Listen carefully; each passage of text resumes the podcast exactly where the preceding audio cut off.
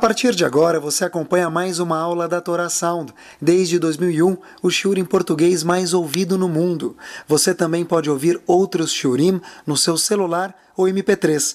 Basta acessar o site caraguila.com.br e fazer o download de todos os nossos temas. Fique agora com mais um shiur do Rabino Caraguila. Boa noite. Bom, a gente, Baruch Hashem, passou os dias de Pesach. Estamos entre Pesach e Shavuot. Eu sempre fico imaginando o que, que a gente deveria imaginar sobre nós mesmos ou outras pessoas pensam. Duas semanas antes de Pesach, sim, podia fazer um, um vídeo de comédia. A pessoa fica no supermercado, nas lojas, vendo as pessoas correndo para comprar as coisas para Pesach. Parece que o mundo vai terminar. E depois, uma semana de, e uma semana depois de Pesach, as pessoas não aguentam mais ver matzah. Então a gente está nos dias entre Pesach e Shavuot, onde tem um livro, tem muitos livros que contam as mitzvot da Torá. A gente sabe que dentro da Torá tem 613 mitzvot, isso ninguém discute.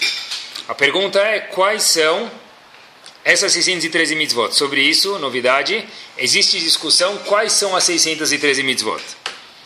Mas o Sefer Ahinur, que é um dos livros que contam quais são as mitzvot das 613, diz que Pesach é como se fosse o primeiro Yom Tov.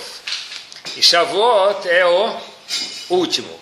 Os dias do meio são chamados como se fosse, obviamente não são, Holamoed, os dias intermediários entre Pesach e Shavuot. Fiquei pensando, se fosse uma festa grande, imagina fechar as lojas por 50 dias de Pesach até Shavuot, né?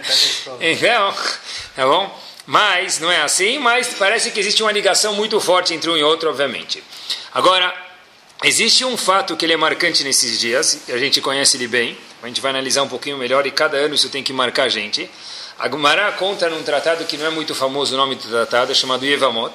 Na página 62b diz o tratado de Evamot, a Gumará conta para a gente o seguinte: 24 mil alunos, ou 12 mil pares, que são 24 mil pessoas, alunos de Rabi Akiva, deixaram de viver nesse período entre Pesach e Shavuot.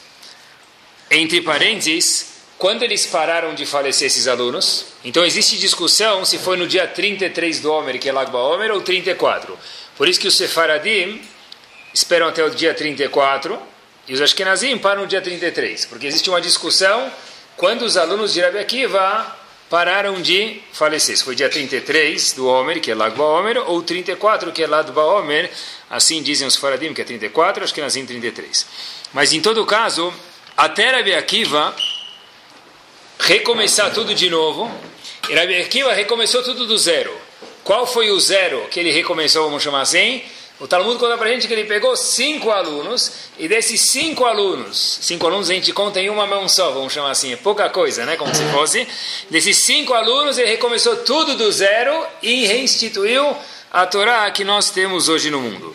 Eu fiquei imaginando se de cinco alunos, toda a Torá que a gente tem no mundo hoje, ela foi semeada, cresceu, brotou a partir do quê? Dos cinco alunos que Rabi Akiva tinha. Quer dizer que se ele tivesse 24 mil alunos, a proporção de 5 para 24 mil são, calculadora? 4.800. Quer dizer, para cada um dos cinco alunos de Rabi Akiva que sobraram, que não faleceram, morreram 4.800 alunos, porque faleceram 24 mil e sobraram só 5. Então, pessoal, se tivessem esses 24 mil alunos vivos naquela época e não morrido, e cada um desses 24 mil alunos provavelmente teria alguns filhos. Esses filhos, outros filhos. Quer dizer, imagina, eu fiquei me imaginando, talvez todo mundo ia ser filho de algum filho dos alunos de Rabi Akiva. Não ia ter mais ninguém no mundo. Ia ter todo mundo ia ser filho dos alunos de Rabi Akiva, se eles não tivessem morrido. E a famosa história, que a gente sempre pergunta para alguém e a pessoa sempre fala, ah, meu pai era rabino, meu avô era shochet, meu bisavô era não sei o que lá. Pessoal, o avô de todo mundo é rabino. E eu sempre fico me questionando se todo mundo era rabino, então quem era a congregação, né?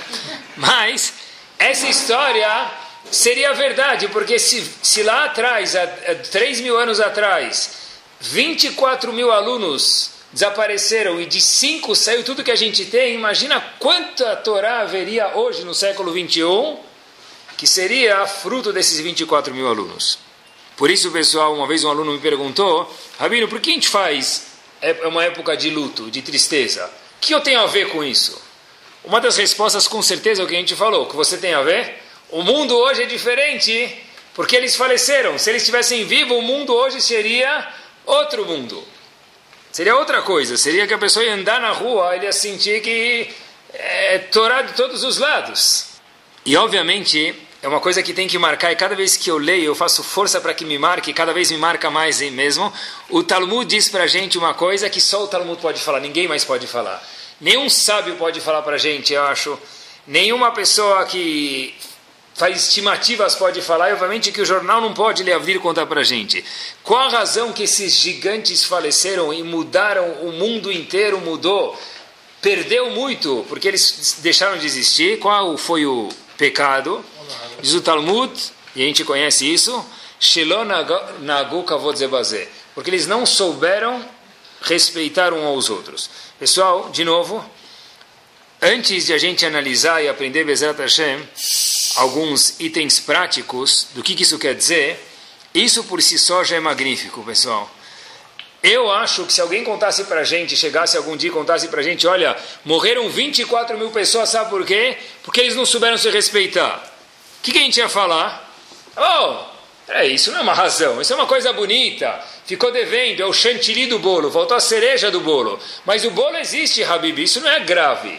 Só o Talmud pode falar isso, isso é grave, mas na verdade grave demais, a fato que vai comprometer a, a continuidade do povo judeu. Hashem fala, não faz mal, que comprometa, porque isso é muito grave, a falta de respeito.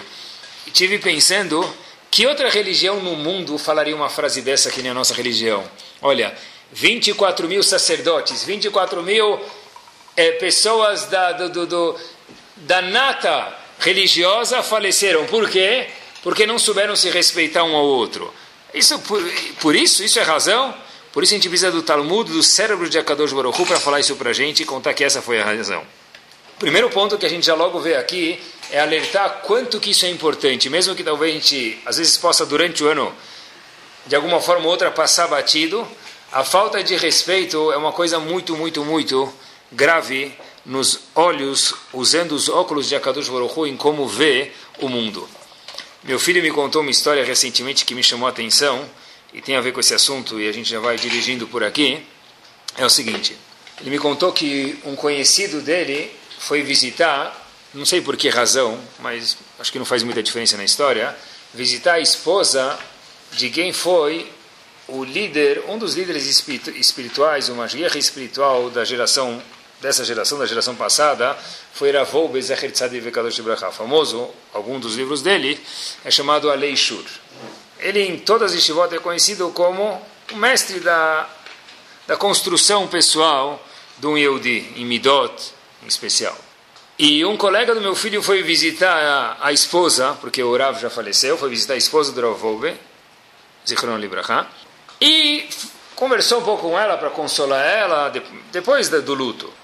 E na saída, a esposa falou o seguinte: Olha, eu recentemente só para que vocês saibam, Ravolbe era um Litvak, Litvak quer dizer um Ashkenazi, Ashkenazi não tem muito esse negócio de sonhei, pensei, vi nas estrelas, não é o derech deles assim, não que seja errado quem fala isso, mas não é o derech deles, não é o costume deles. A esposa dele chega e conta para essa pessoa, e essa pessoa contou para a gente o seguinte, que eu sonhei recentemente com meu marido, falecido. Acho que nunca ela contou que ela sonhos, quer dizer, parece que é uma coisa bastante concreta e bastante que ela ponderou antes de falar essas palavras. E meu marido, disse a esposa do Ravoube, meu marido falecido me contou que a Geulah está dobrando a esquina. Ela falou, testemunhou. Só que meu marido falou que para dobrar a esquina falta um detalhe. Fora, obviamente, virar a esquina, mas o que, que falta para que a esquina vire, para virar a esquina para chegar? Diz Ravoube no sonho para ela, inédito, isso não está escrito em nenhum lugar, falta o seguinte. Falta algumas pessoas trabalharem sobre si, saber respeitar o próximo, saber amar um pouco mais o próximo. De novo, para que dobre a esquina, pessoal, talvez seria a última coisa que a gente imaginaria que um, um Rav de uma yeshiva talvez ia falar para a gente, ia falar que talvez tem que estudar mais, tem que, tem que ter mais assiduidade com a Torá, que também é verdade. Mas não foi isso que ele falou no sonho. Para ela, falou: olha, falta algumas pessoas trabalhar mais respeito e amor por um outro Yehudi. As pessoas escutaram, eu quando escutei isso, me chocou bastante, me marcou bastante no sentido positivo. E essas pessoas contaram, quando eles estavam saindo da casa, a esposa chamou eles e falou o seguinte: Saiba que eu não talvez conto histórias, e eu sei ver quando uma coisa é verdade e quando não é. Podem saber vocês que eu não sou mais criança e essa história ela é verdadeira. Pedi autorização, falaram não, não fala meu nome, mas pode contar a história. Quando se fala em Sfirata Omer, eu lembro uma vez, eh, o Rav Shalom Shvadron contava essa história, dentre outras que ele sempre contou, que uma vez uma pessoa entrou num, imagina alguém entrar no metrô aqui em São Paulo, Agora já tem tantas linhas de metrô que a pessoa é capaz de se confundir onde ele está indo. Então, a pessoa entrou no metrô, entrou no trem, diz a Shalom Shvadron, e sentou lá. E antigamente, como se fazia? Hoje até em Israel, hoje em dia é assim. A pessoa ia, passava, você tinha que apresentar teu ticket para ver se você pagou. Ele vai passando, carimbando o teu papelzinho. O indivíduo foi lá ver o passageiro onde estava indo, pegou o papel falou: Cadê sua, seu passaporte aí, sua entrada do, do trem? Ele olhou, falou, Habibi, tá indo, o senhor pagou para ir para o sul. Falou, sim, eu estou indo para o sul. Ele falou, não, não, esse, esse trem, esse metrô, está indo para o norte. Aí o indivíduo falou, não tem problema. Como não tem problema? Falou, um segundo. Ele furou o passaporte dele para não usar de novo. O indivíduo levantou do metrô e começou a andar no sentido oposto. Falou para ele, seu bobão, o que, que adianta andar no sentido oposto? Você vai um pouquinho mais para o teu destino, mas se o trem inteiro está indo para o sul, você quer ir para o norte, não vai resolver absolutamente nada. Lonagu Kavod Zabazé, pessoal, o, o, clima de Sifirata Omer não adianta só, quer dizer, adianta, mas não é só isso, não escutar música, não fazer festa, não fazer casamento, não fazer bar mitzvah. A pessoa está levantando do, do trem, andando no sentido oposto, mas ele está no trem errado. Entrar no trem certo é ver a mensagem profunda que tem atrás disso. Uma pessoa me contou, contou não para mim, contou para um grupo de pessoas, melhor dizendo, que ele tem um familiar que trabalha no exército de Israel, para a gente entender, e ele trabalha na parte de secreta, obviamente que essa parte não é tão secreta, senão ele não conta para a gente, não poder contar aqui para vocês, mas ele falou o seguinte, uma coisa eu posso te contar, todos os dias, é uma média muito precisa, ele disse isso, o, o Israel abafa 40 atentados por dia, não por mês. Todos os dias, Israel abafa, deixa, faz com que não exista 40 atentados. Quando, quando a pessoa contou isso, eu falei por mês, eu pensei na minha cabeça. Ele terminou a frase por dia. Alguém que trabalha lá dentro que sabe mesmo, que não pode dar informações, mas ele falou que isso é preciso. E a gente precisa, Brenster precisa que, esse, que isso tudo não aconteça, que não precise nem abafar esses 40 tentados. Kadosh Baruch fala o remédio é fazer o que a Torá manda, que não precise, não precise nem precisar se abafar eles.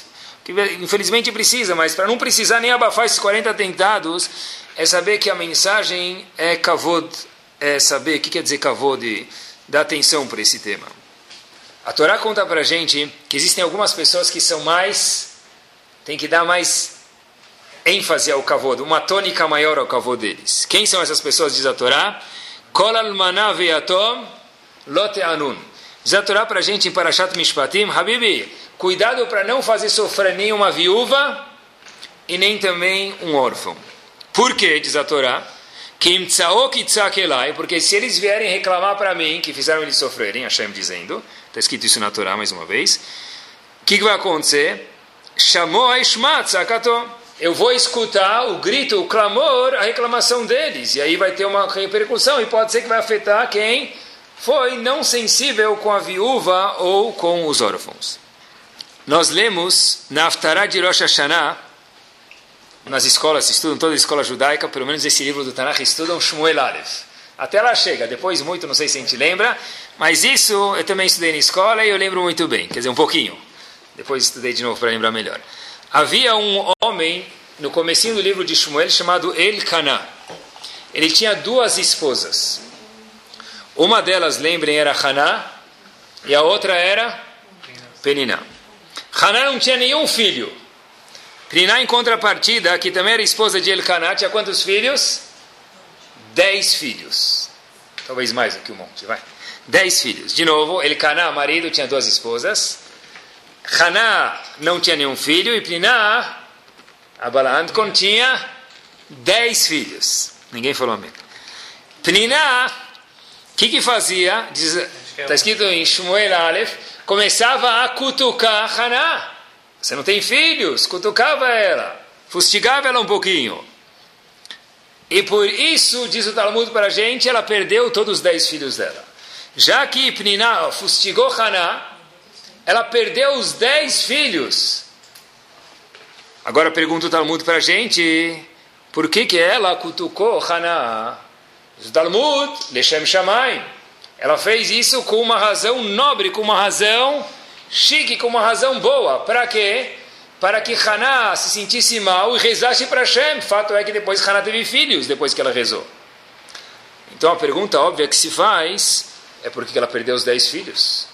Ela incomodou, entre aspas, Haná, e o Talmud testemunha por uma razão nobre. O Talmud não está brincando, o Talmud fez um raio-x profundo na cabeça dela e viu que foi por razão nobre, isso fez Haná rezar, e depois Haná de fato teve sim filhos. Por que então Peniná perdeu os dez filhos dela? Castigo por quê? Foi o passo que a gente mencionou, antes. Cuidado, porque quando uma pessoa está frágil, uma pessoa que não tem filhos, ela é uma pessoa frágil. Igual uma viúva é frágil, igual um órfão é frágil, uma pessoa que não tem filhos também ela é frágil, ela é sensível. Se fizer ela sofrer, independente de qual seja a razão, mesmo que Hashem testemunhe que Hashem chamar uma razão nobre, uma razão pura, vai ser castigada. Nas palavras de Rav Chaim Shmulevitz, não sobre esse assunto, sobre outro, mas ele fala isso, uma pessoa que coloca a mão no fogo, mesmo que foi sem querer, que vai acontecer? Vai ficar uma bolha, vai ficar um machucadinho. Então foi, foi Lechem Shamayim. Mas Bud, você tem razão que foi Lechem Shamayim. Mas colocou a mão no fogo, vai machucar. Pulou na piscina, escorregou, não vi que tinha piscina. Vai se molhar, vai ter que sair, tomar banho e se trocar. A mesma coisa aqui, quando a pessoa incomoda o outro, ele não é sensível, ele perde o tato, não tem respeito com o próximo, Acontece que Loaleno Pliná perdeu seus dez filhos mais uma vez, mesmo que foi por uma razão nobre, que ela cutucou Haná, e depois Haná de fato teve filhos. Mas, ainda assim, kavod é uma coisa que Hashem não permite que a pessoa, um Yehudi, não preste atenção. Viu uma história que personifica essa ideia mil por cento? Tem um livro chamado Kol Elial, ele traz uma história verídica que aconteceu. Havia um empresário que faleceu na Europa e tinha alguns filhos e algumas filhas. Faltava três filhas para casar. Então a esposa ficou com o trabalho de cuidar e casar dessas três filhas que faltavam casar. Uma das filhas acabou casando com um Rav chamado Rav Isser Zalman Meltzer. Quem procurar no Rav Google depois vai ver que esse Rav ele é muito mais do que um Rav, ele é mais ainda. O que, que ele era? Ele foi o Rav de Yeshiva Etz Chaim, que é a primeira Yeshiva Ashkenazi, de Jerusalém. E mais ainda, como se fosse isso pouco, ele foi sogro do Rav Aaron Kotler, que fundou o mundo, o país, o universo chamado Leikut, que é um mundo de Torá. A segunda filha dele casou com outro Talmid Chacham chamado Rav Baruch Horowitz. E a terceira filha dessa senhora viúva ia casar, ficou noiva, com, com um Rav chamado Rav Aaron Boxt. Nunca ouvi falar muito dele. A noi, já depois que eles ficaram noivos, então esse indivíduo falou: Olha, para agradar a sogra, a futura sogra, agradar a futura esposa, eu gostaria de conhecer a fábrica do teu pai. Teu pai era um empresário muito grande, ainda tem a fábrica, eu gostaria de conhecer essa fábrica. Ele foi, visitou tal, quando a futura sogra escutou isso, ela falou, como assim? Eu escolhi para os meus genros pessoas que vão estudar Torá assiduamente. Eu não quero pessoas que vão trabalhar. Eu tenho gerentes e que vão sustentar vocês. Eu não quero ninguém que vai trabalhar. Se os teus interesses estão em trabalhar, o noivado está desfeito. E de fato, não é Hollywood que terminou em final feliz, os dois desfizeram o noivado. Essa mulher acabou casando, essa terceira filha, acabou casando com um Rav famoso dentro do mundo da Torá, chamado Rav Moshe Mordechai Epstein, que foi Rosh Shiva, de uma Shiva famosa na Europa, chamada Slabotka. Antes desse Rav Epstein, Seder Shiva de Slabotka, que foi o terceiro dos genros dessa mulher, voltando à história. O chefe de Shiva de Slabotka ofereceu a posição para aquele indivíduo que foi o genro que ficou noivo com ela e que depois cancelou o noivado e ela casou com outra pessoa. Aquele Ravaron Box que eu falei para vocês. O chefe de Shivat Slabotka ofereceu, falou, eu queria que você fosse o Rosh Ele casou com outra mulher, queria oferecer para ele. Uma vez ele recusou. Duas vezes ele recusou. Três vezes ele recusou.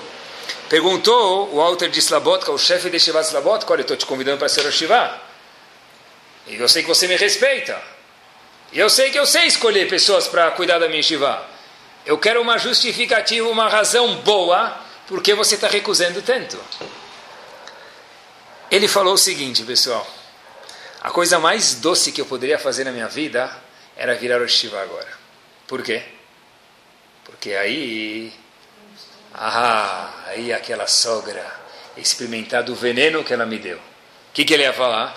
Porque eu fui visitar a fábrica dela, ela pensou mal de mim. Já deu uma de sogra antes de virar sogra, né? Porque eu fui experimentar, visitar a fábrica dela para agradar, ela me falou que não quer mais que eu fique noivo. Tá bom? E agora olha quem eu virei. Rosh Vladislabotka. Falou, olha, seria a coisa mais gostosa do mundo.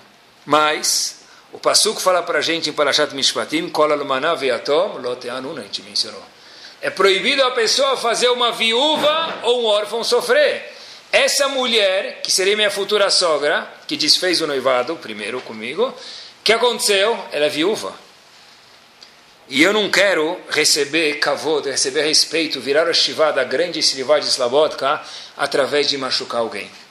Por isso, meus queridos, esse Rav Aaron Boxt nunca virou shivá de lugar nenhum, deixou o posto aberto, e aquela noiva dele acabou casando com Rav Moshe Mordechai Epstein, que ele virou Rosh Quer dizer, ele falou o seguinte: se é para pisar no outro, para mim ganhar cavodo, mesmo que é uma coisa 100% permitida, ele não fez nenhuma trapaça. Mas essa foi a mensagem: Se faltar cavodo, mesmo que é para ganhar uma posição de Torá, mesmo que é de uma forma toda meritosa, porque ele era capaz. Falou ele para o chefe de Shivat Slabotka, eu não posso ser Oshivá, porque fazer uma viúva sofrer é falta de kavod. E por isso, eu não posso, mesmo que for para ganhar a posição de ser Oshivá. Ravolbe conta para a gente um livro dele que a palavra kavod, respeito, em hebraico nenhuma palavra é by the way, é sem querer, vem da palavra kaved. O que quer dizer kaved? Peso. E de fato, para a gente poder dar respeito para o outro, a gente tem que dar peso e dar atenção para o outro. Vou explicar para vocês até onde vai a Lahá de Kavod. Eu, tinha, eu anotei aqui, eu tinha procurei, uma vez estava estudando algumas alahot no Shulchan Aruch, teve uma coisa que me chamou muita atenção, eu guardei. O Shulchan Aruch fala uma alahá, no começo tem uma parte do Shulchan Aruch, um tomo que fala sobre casamento. Sobre leis de casamento e divórcio, chamado Even Ezer. Lá procurem no, no na quinta capítulo, Alahá 13, Siman Yud Rei, Alahá Yud Gimel. A Alahá que o Shulchan está tratando é que a pessoa não pode castrar um, nenhum animal. Obviamente, uma pessoa, um homem ou mulher, é grave, mas nem castrar um animal não pode. Diz o Shulchan o seguinte, a pessoa, mesmo que ela não pode castrar um animal, nem o galo, por exemplo, esse é o exemplo que o Shulchan traz, ele pode arrancar aquela parte vermelha do galo em cima, a coroa dele, a crista dele, em português, né? A pessoa pode arrancar a crista do galo. Mas o que, que adianta isso?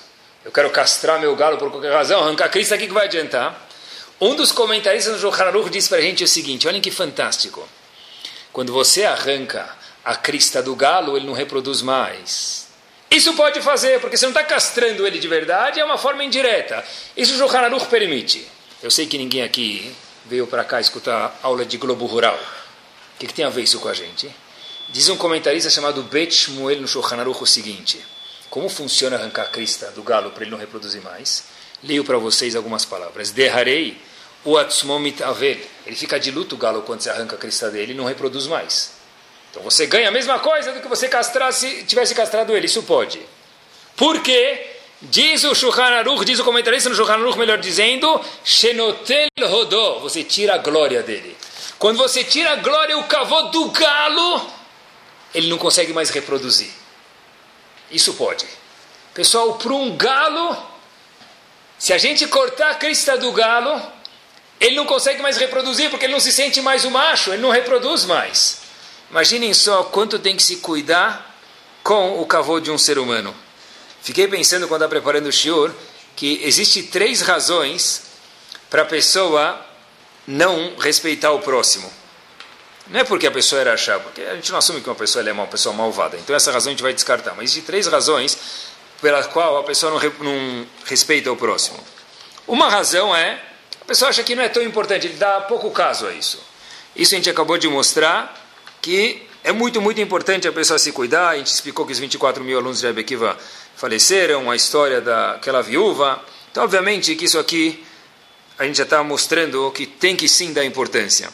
Ela é tão quanto qualquer outra, tão importante quanto qualquer outra proibição. Às vezes a gente dá erradamente, e volto a dizer erradamente, a mais importância para não comer Yom Kippur. A pessoa perguntar, acabei de dar luz, quantos dias passou, preciso comer Yom Kippur ou não. Isso precisa também.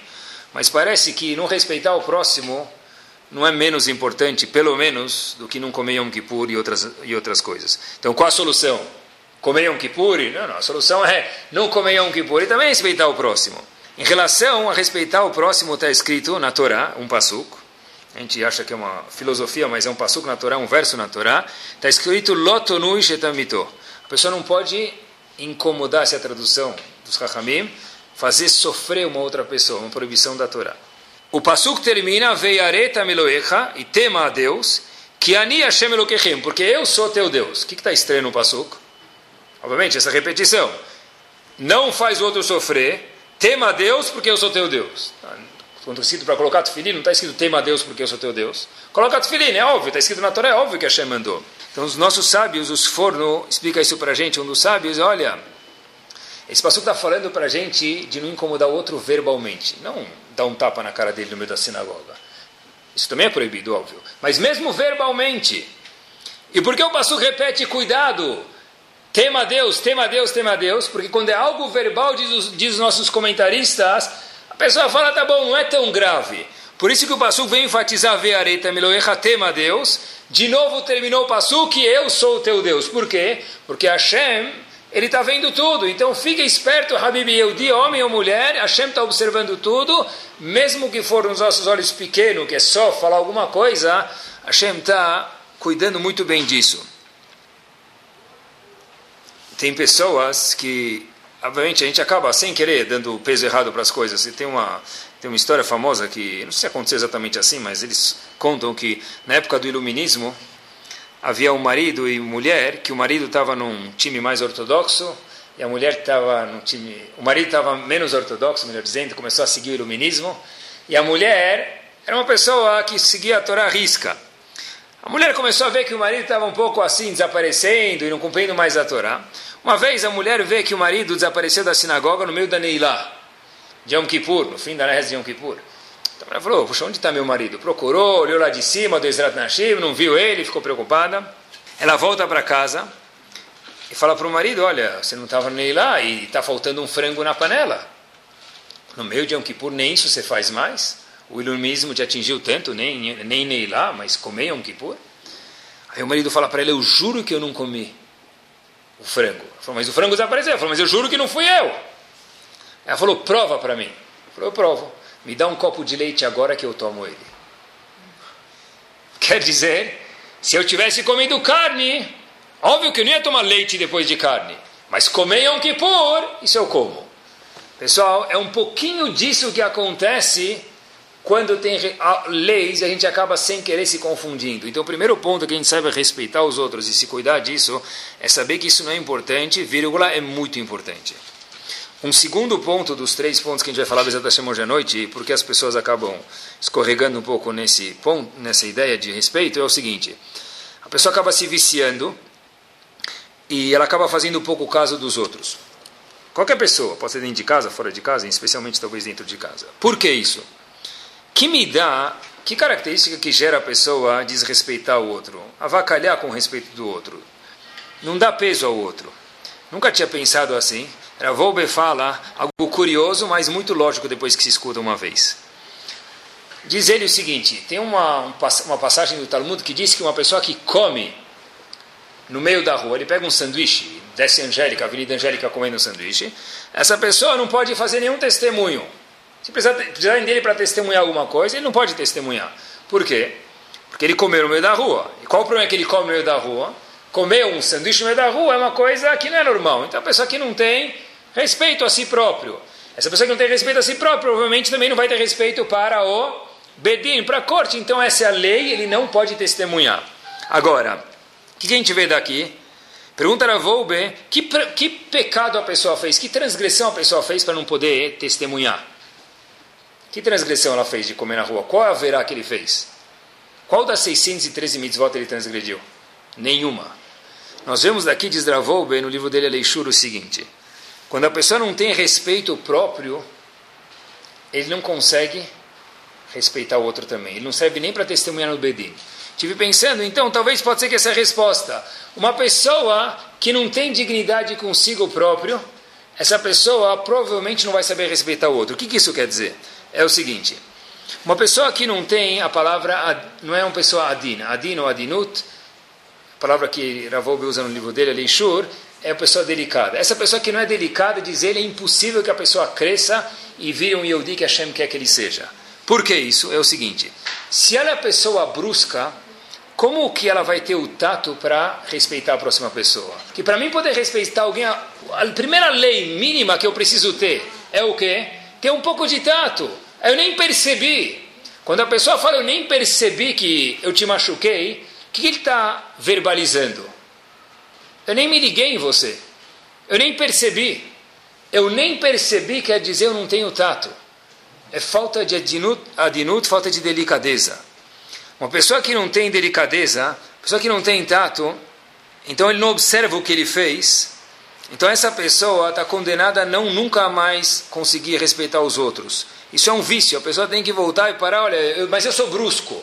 Então desbrusqueis a coisa aí, Habibi, para melhorar, porque a gente viu que Kavod é uma coisa importante que de fato tem que se dar peso a isso. Na nossa vida, na nossa mente tem que fazer parte, pelo menos nesses dias que a gente coloque mais uma grama de, mais um quilo de kavod do, da, da importância que isso tem na nossa vida.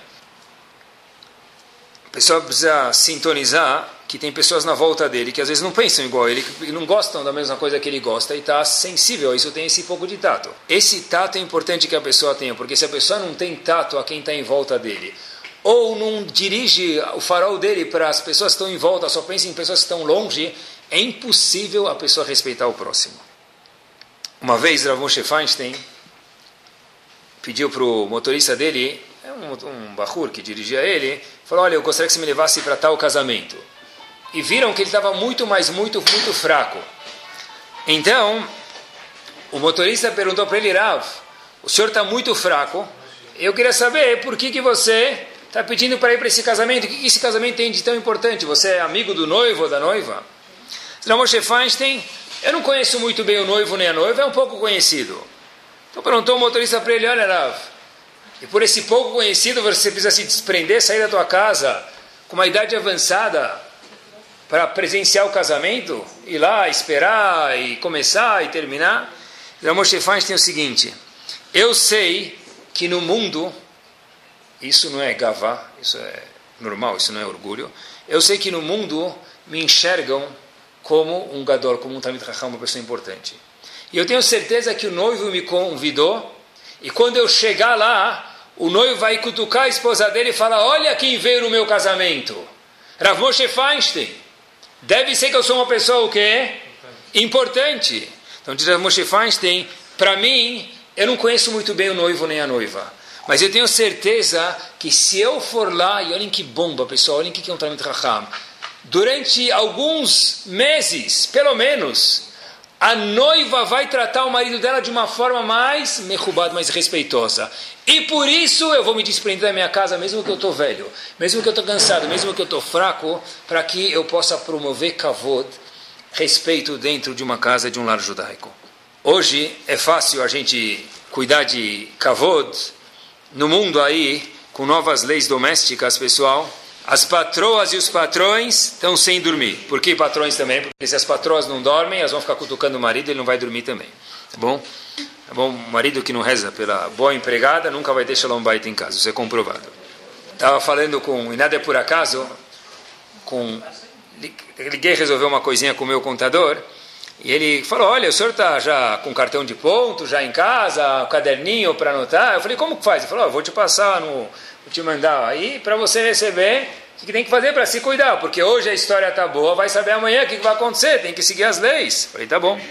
Falou, olha, se você quiser... Falei, mas vai ter que anotar? Ele falou assim para mim, vai ter que... Eu falei, vai ter que anotar quando entra, quando sai? Ele falou, claro. Ele falou, você não sabe agora, o pessoal está se aproveitando até disso. Eu falei, o quê? Ele falou, as fábricas de empresas de, melhor dizendo, de cartão de ponto, estão vendendo cartão de ponto residencial já. É, vai passar agora. Eu falei, mas o que? Para uma dos empregados? Ele falou, claro, vai ter um cartão de ponto, você passa o cartãozinho, fica registrada no fim do mês. Ele falou, o senhor não precisa disso, pode escrever num caderninho, manda ela assinar embaixo.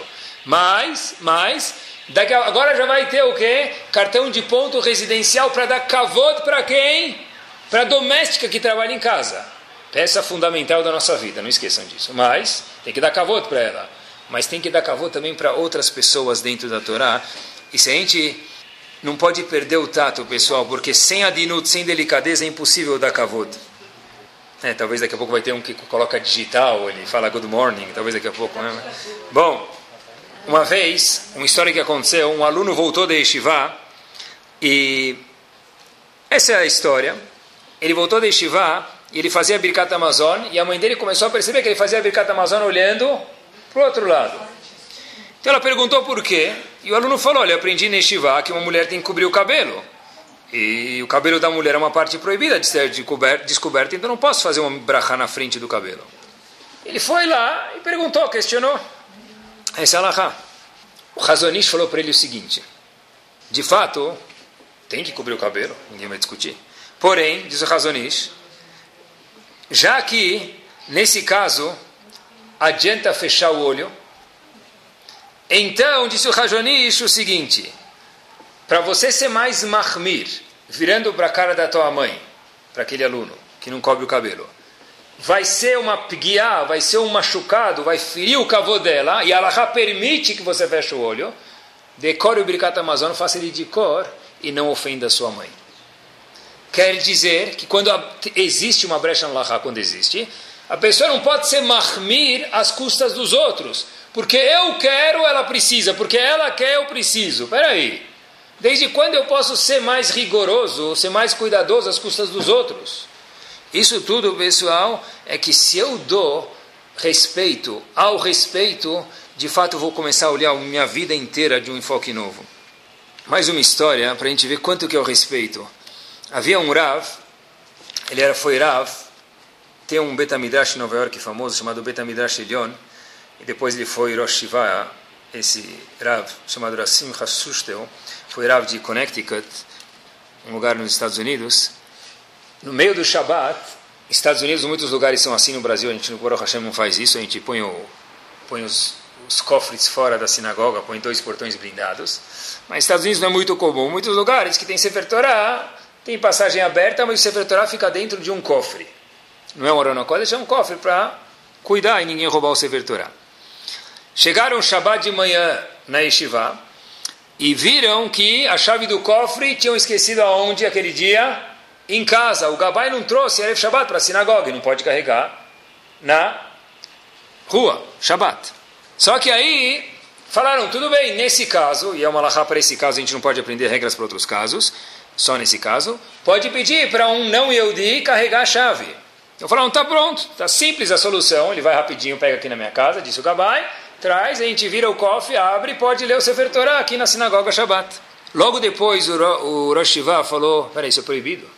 Como assim é proibido, Rafa? Está escrito que pode nesse caso. Falou, não, na nossa cidade tem um Eruv, tem um Eruv para carregar. E olhem pessoal, o que é um tato, e só com um tato dá para ter respeito. Nós, eu não carrego nesse Eruv, eu quero ser Mahmir, eu quero ser mais rigoroso. Mas o que, que, vai acontecer? E certeza vão ver, porque os Yodim têm quatro olhos, Baruch Hashem. Quando escutarem amanhã que o Rabino, o que, que, ele fez? Mandou um não Yehudi carregar a chave. O que, que logo vão dizer depois disso? Que o Eruv não é kasher. Se eu não carrego porque eu sou mahmir, eu sou rigoroso, mas se eu mando um não Yehudi carregar, vai ter, como se eu estivesse dizendo Eruv não é kasher. O que, que nós faríamos, pessoal? Certeza ia falar o quê? Tá, desencana, põe no bolso. É, eu preciso ler na Torá. Isso. Vieram os dias de Sfirat Omer, veio os alunos de Rabi aqui, vai ensinar para a gente um legado eterno.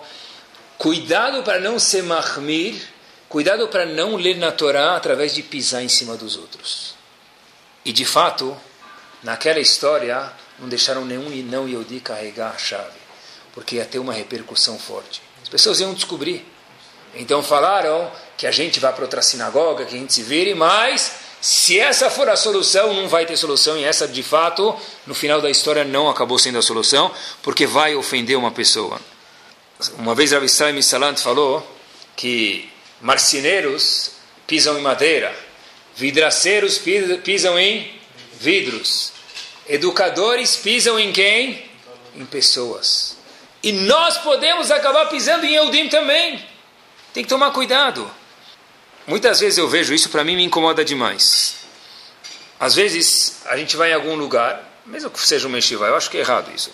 Vem alguém falar, e a pessoa vai lá e ele começa a fazer dafiomi no meio do que está tendo shiur. Habib, cadê o simancol? Tosse, vai no banheiro, faz a lá fora. Mas aqui ele está falando, na frente dele se abre o livro. Ele preferiu ficar sem ler na Torá para talvez não surtir um efeito desconfortável. Tem alguém falando, eu vou abrir Gumará para fazer da filme agora? Cadê o Simancol? Cadê a mensagem? Não entendeu nada. Não entendeu que o Razonish falou para aquele Bahur, olha, Habib, fecha o olho, faz Birkat Amazon de corpo para não ofender tua mãe, como a gente mencionou. Quer dizer, e para isso não existe shiur, não existe me dar exemplos. A gente traz alguns exemplos aqui, mas a regra mora é tenha adinu, tenha delicadeza, tenha tato, perceba que tem pessoas diferentes do seu lado, esteja sensível às necessidades das outras pessoas. E o terceiro ponto, e último, que talvez faz as pessoas não terem kavod, é que as pessoas não sabem muitas das alahot. Está escrito na Torá, volto a repetir, lotonu ish etamito. É proibido a pessoa, o que quer dizer lotonu? Dizem nossos sábios, causar qualquer tipo de sofrimento ao outro é uma transgressão da Torá. Causar Comer halav Israel é importante. Eu, Baruch Hashem, como halav Israel, normal, talvez. Mas isso é uma, é uma coisa que talvez seja, não sei se pode falar, é uma coisa talvez um pouquinho a mais do que o preciso, talvez. Mas incomodar os outros, isso é uma verá. E às vezes a gente é capaz de dar, não estou querendo para falar para quem come halav Israel, não come halav Israel, Deus me livre, não é essa a ideia. Mas a gente pode dar mais importância para um do que para outro, tem que dar para os dois, e pelo menos cuidar também do outro. Causar qualquer tsar, qualquer sofrimento para o outro é proibido. Por exemplo, se eu entro numa loja, diz o Shulchan Aruch, e eu não vou comprar alguma coisa, e eu sei que eu não vou comprar, eu não posso perguntar quanto custa. É alahá isso. Não posso. Eu sei que eu não vou comprar esse relógio. Eu não, ah, não. Se eu tenho interesse de comprar daqui uma semana, eu falo, ó, oh, estou pesquisando, dando uma olhada. Eu não sei se eu vou comprar nessa loja. Vai custar, pronto. Eu não sei se eu vou comprar nessa loja. Eu quero comprar esse relógio, tem duas lojas. Eu posso verificar qual que é mais barato. Claro que eu posso. Mas eu sei que eu não vou comprar esse relógio nem nessa nem na outra. Nem esse terno, nem esse sapato. Eu não posso falar, deixa eu ver quanto custa. Não pode falar, não vou comprar, posso? Boa, eu procurei na Lahá, muito boa pergunta, uma novidade que para mim foi, talvez é para chuto, mas eu queria ver dentro. Se eu falo para o vendedor, eu não vou comprar, não estou interessado, mas eu quero saber o preço, se ele te falar, ah, tudo bem. Agora, só perguntar por perguntar, isso é falta de Cavou, de loto nu, isso também é proibido, é a sua. Se tiver o quê? Publicado você pode ir atrás. Mas se eu não vou comprar, não. Tem um preço publicado, apartamento, carro, eu não vou comprar, para que eu vou ficar ligando para a pessoa? Eu vi lá ontem uma televisão de 90 polegadas, Sim. Falei, deixa eu ver quanto custa isso. Vai custar 40 reais. Eu não ia comprar a televisão então. Curiosidade. De 90 então, tu, se você não vai comprar, Alahá é que você precisa avisar, não quero comprar por curiosidade, eu quero saber. Eu fui lá ver na plaquinha, escuta, você vai... Ah, na plaquinha você pode ver. Mas se você desprender a atenção do, do vendedor alguma coisa, ou mesmo ligar, isso é proibido. É, por que, que é novidade? Por isso que eu falei, as pessoas não respeitam, porque infelizmente talvez não saibam as alahot. Ou, também não pode. Também não pode, eu não quero. Eu estou pagando alguém para fazer vendas. Talvez vendas, mas não falta. Outra coisa, pessoal, talvez a loja ficar vazia, né? Outra alahá, é proibido falar o seguinte: puxa, é um louvor isso, mas nos nossos olhos, mas nos olhos da Torá não é. Quem diria, hein? Olha onde você chegou, meu amigo. Quem te viu, quem te vê. Olha onde você foi parar. Não valia 10 reais, onde você chegou? Pode ser em reais, pode ser educacionalmente, pode ser socialmente. Isso é proibido. Isso é falta de respeito. Você está falando para a pessoa, você é um lixo, mas teve sorte de chegar lá. Mesmo que você consertou no fim, o lixo inicial é falta de kavod. Apelidos pejorativos, óbvio que apelido pode. Se a pessoa chama Moshe, fala Moishe, sei lá, alguma coisa assim, diminutivo, pode. Shmulik, óbvio que pode. Mas um apelido pejorativo é proibido. Isso é falta de kavod. Uma criança, outra lahá, chega em casa, um exemplo com as crianças, vão chegar, pode se aplicar para outros mil casos. Contando, olha, tal coisa aconteceu comigo na escola. A professora mandou sair da classe, sair da classe. Ou me falou que eu não podia ir no recreio, me deixou presa no recreio. Se uma pessoa chega para a pessoa, para a criança, ou pode ser para o adulto também, fala, olha, se aconteceu isso é porque você merece. Faça Heshbon Nefesh, ele vira tzadik agora, faça uma contabilidade aí das suas mitzvot e averot, e se aconteceu isso é porque você merece. Está escrito na Lachá que a pessoa está fazendo exatamente a mesma coisa que os amigos de Iov fizeram com ele. Quando Iov começou a sofrer, vieram os, os amigos da onça, e daí veio o termo amigos da onça, talvez, falaram para ele, olha, Iov, se você está sofrendo é porque você merece. Eu sou tzadik, por isso que eu estou te falando isso, senão eu não falaria, né? Então, esse personagem tzadik é um hamor, é um bobo. Por quê? Porque isso é falta de respeito. Falar, é óbvio que ele merece estar acontecendo isso com ele, mas você não precisa falar isso, é proibido falar isso. Puxa vida, você está na UTI, meu amigo, está me ouvindo? Ele mexe a cabeça assim, ó, aproveita aí, você está aí é porque você merece, pensa o que te fez chegar aí pudesse mexer a mão, descia a mão na, no, no visitante, né? Isso é proibido falar. Mesmo para uma criança, pensa. Se a pessoa falar, olha, o que, que eu fiz? Fala, oh, vamos pensar juntos, tudo bem, mas falar, se isso aconteceu com você porque você merece, isso é falta de cavoto. Se você pergunta uma coisa para uma criança, ou para um adulto também, ele não sabe responder e você sabe disso, isso é proibido. Eu sei que esse comerciante não sabe me, me explicar sobre tal coisa, tal tecido. Ele não vai poder me explicar sobre o preço de tal tecido. Ele trabalha com outro tecido. Eu só quero mostrar como eu entendo mais do que ele. Ou para uma criança, um professor fazer uma pergunta que a criança não sabe responder. É falta de kavod, é isur deoraita etzar lotonu shetamito. Perguntar algo para alguém que você sabe que ele não vai poder te responder. Por quê? Porque você está envergonhando a pessoa. Olhem só o poder desse tipo de atitude, pessoal.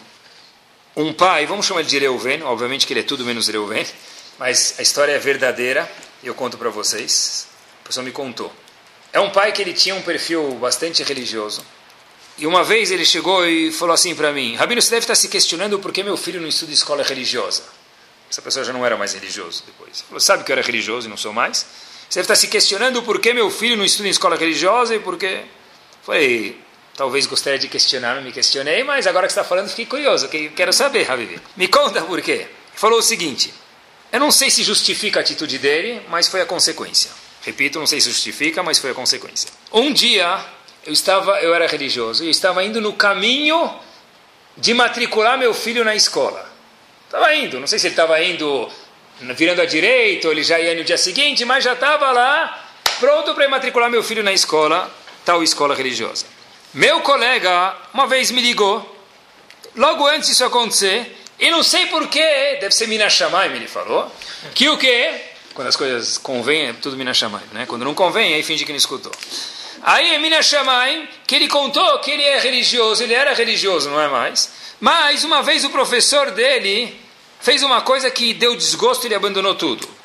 Ele estava numa escola religiosa, esse meu amigo contando, falou, esse Reuven, que ele ligou e falou que meu professor me envergonhou na frente da classe. E hoje meus filhos não estudam em escola judaica por religiosa por causa disso. Porque eu não acho que tem que ser envergonhado. Se é para isso, não vou mandar meu filho lá.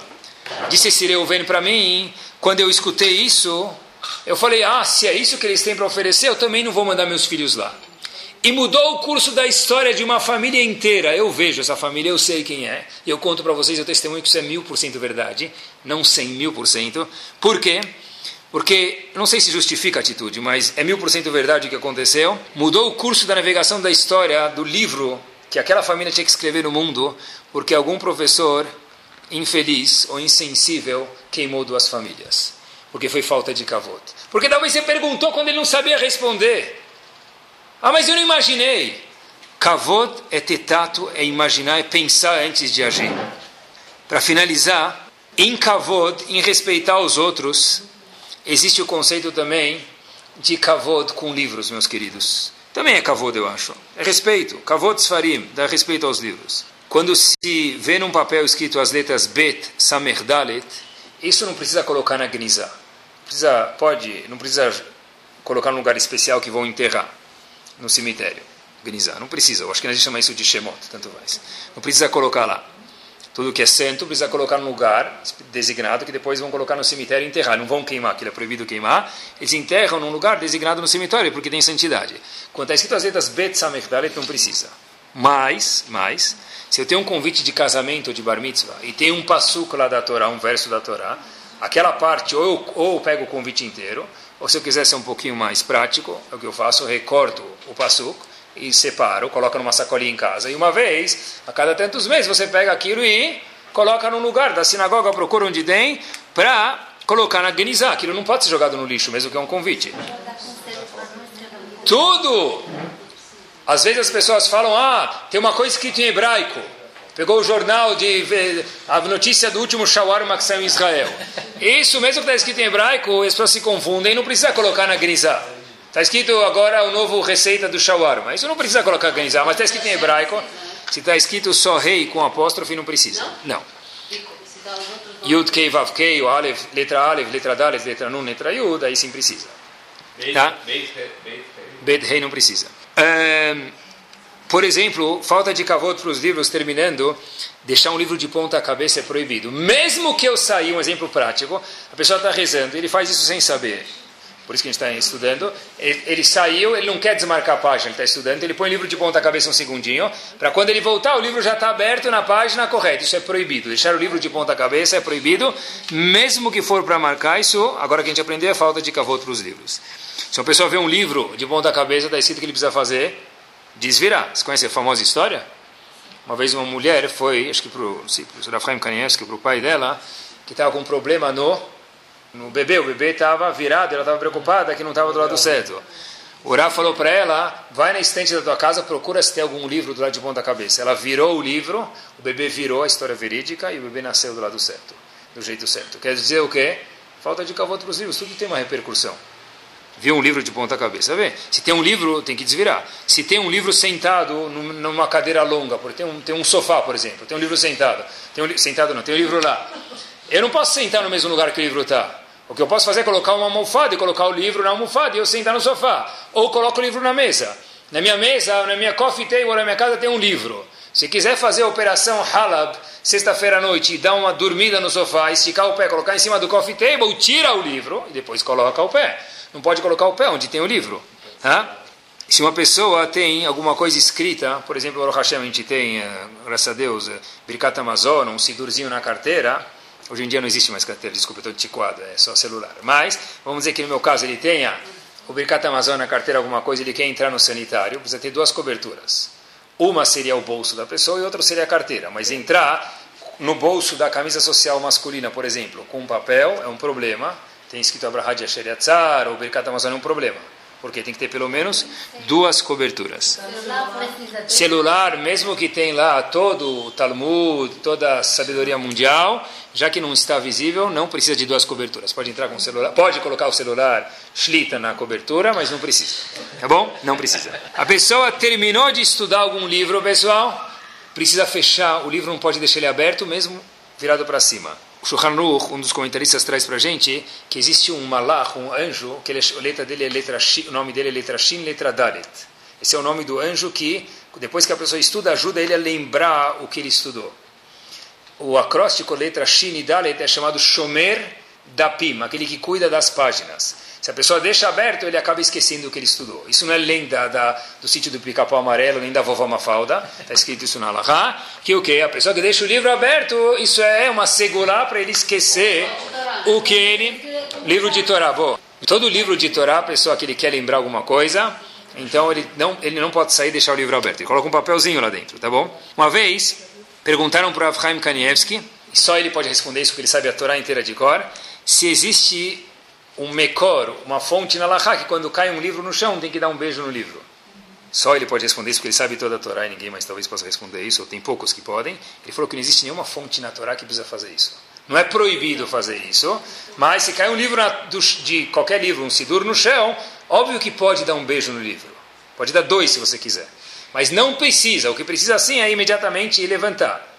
Tem que tomar cuidado, às vezes, uma vez né, caiu 10 livros, por exemplo. A pessoa vai ficar dando beijo em cada um, o outro décimo livro, Hazido, está lá sofrendo. Levanta todos os livros, depois você pega, dá um grande beijo e um abraço nos 10 juntos. Tá bom? Mas pega do chão, isso precisa. Se uma pessoa vê um livro no chão, ele tem que pegar, obviamente. E só para última lahá, se a pessoa vê um livro no chão, por exemplo, no meio da Amidah, justo hoje ele quer se concentrar, caiu, caiu o Sidur no chão. Sem querer caiu o Sidur, estava no meio da Amidah.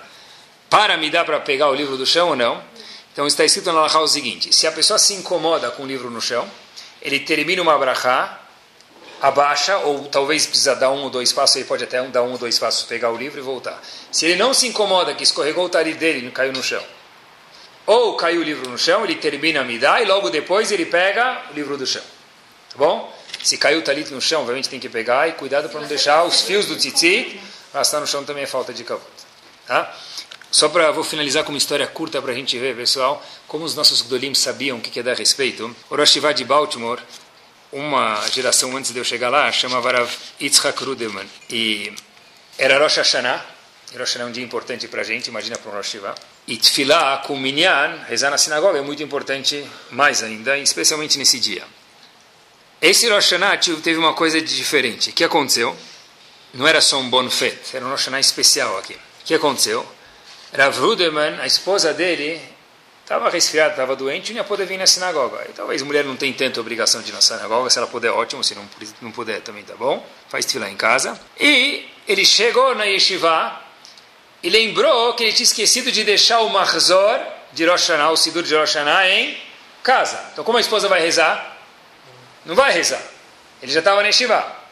Então agora ele tem um dilema. Ou eu fico na yeshiva e rezo a Midah com o minyan, eu vou para minha casa em Rosh Hashanah Musaf, de Rosh Hashanah, e leva o Marzor para minha esposa. O que ele fez foi que ele pegou o Sidur, o Marzor de Rosh Hashanah, foi até, até a casa, dá o Marzor para a esposa, e naquele ano, meus queridos, rezou Musaf de Rosh Hashanah sem minyan. Por quê? Porque ele achou que o cavô da esposa dele merecia o Marzor de Rosh Hashanah. Ela podia rezar depois. Ela podia rezar depois ela não tem mitzvah de minyan, talvez ela não precise nem rezar. Essa era a grandeza de um Talmud Chacham. É que essas contas não entram na equação, porque quando se trata de kavod, eu tenho que levar para excellence lá em cima e dar peso para a coisa. Pessoal, é ter tato para ter kavod. É saber as alahot, como a gente mencionou, é ter tato, ter um feeling, ter, como disse Ravov, terminando a delicadeza. Estar ciente que tem pessoas do nosso lado se a pessoa falou nem pensei, é porque ele não teve tato. Apesar da Hashem ter tato, ter kavod, e aí quando a gente tem kavod com os outros, Kadosh Baruch Hu diz, toda pessoa que é mechubad, mechabed dos outros, a Kadosh Baruch Hu, e as pessoas acabam dando de volta o quê? Kavod para eles também. Torá Sound, desde 2001, aproximando a Torá dos Yehudim e de você.